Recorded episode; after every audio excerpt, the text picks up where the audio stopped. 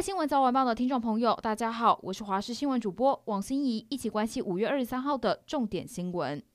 中央流行疫情指挥中心今天公布新增国内两百九十例的新冠病毒确诊病例，分别为两百八十七例的本土以及三例的境外移入，另外有一百七十例本土个案为校正回归上周各日的个案。确诊个案当中新增了六例死亡。按分布，以新北市一百四十二例最多，以板桥区三十二例为最多，其次是台北市七十七例，以万华区三十八例为最多。陈时中强调，不希望校正回归一直持续，会积极的处理，并称这是系统性的问题，不是疏漏，才让地方在检测时出现塞车。后续会做积极的改善，包含将登录程序简化，将栏位从二十项简化成八项。他也否认曾经说过有通报疏漏这样的话。称会有校正回归，是因为发布个案速度变慢，这是系统性的问题。沿用很久的系统，在发生很多量时，速度跟不上来，系统性问题就要系统性处理。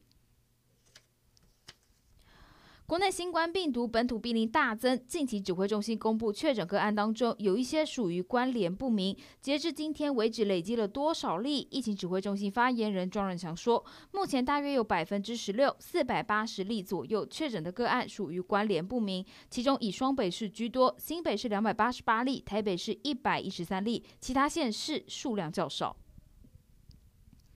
而现在各地快筛站陆续成立，筛检的阳性率可以呈现疫情的发展。疫情指挥中心指挥官陈时中今天说，台北市四个快筛站以五月十九号筛检阳性率一度降到百分之四点四，但五月二十二号又升高到百分之八点八。目前台北市还需要观察一段时间才知道是不是内部还有持续感染的情形，或是筛检者变多的情况。新北市的快筛站阳性率五月二十一号一度降到百分之二点七，但五月二十二号又上升到百分之四。目前还是以双北地区较其他地区的风险较高。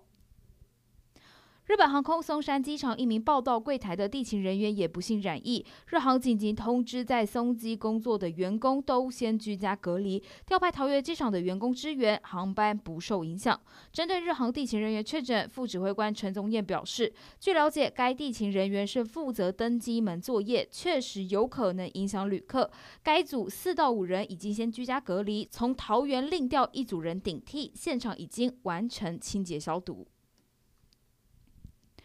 随着新冠疫情紧绷，双北更是重中之重。台北市长柯文哲稍早宣布，明天起，台北所有的餐饮业者，包含餐厅、夜市、百货、美食街等，全面禁止内用。稍早，新光三月宣布，台北各店明天起全力配合，强化外送与外带服务。